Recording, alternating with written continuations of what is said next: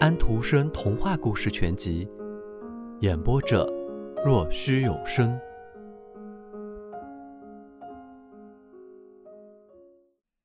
早春时分，冠又动身北上了。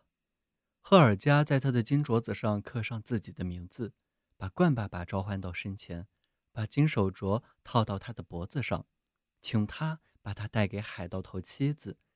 看到金手镯，他便会知道养女还幸福的活着，而且还在惦记着他。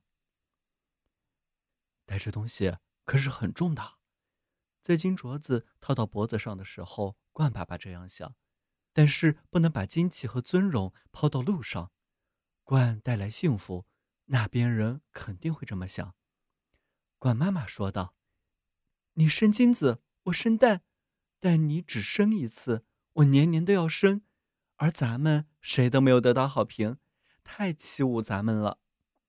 冠爸爸说道：“咱们可是有良知的呀，妈妈。”冠妈妈说道：“你能把良知挂在外面吗？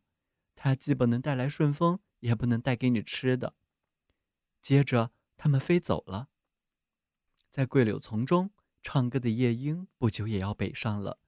小赫尔加在那边荒原沼泽上常常听他唱歌，他也要托他捎信去。他会说鸟的语言，从他穿着天鹅羽皮飞的时候，他就常和鹳燕子说话。夜莺应该懂得他的话。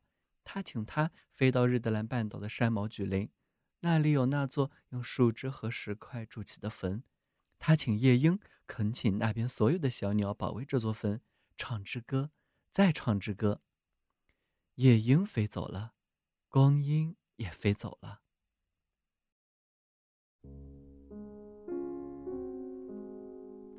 小朋友们，今天的故事已经讲完了，请闭上你们的眼睛吧，晚安。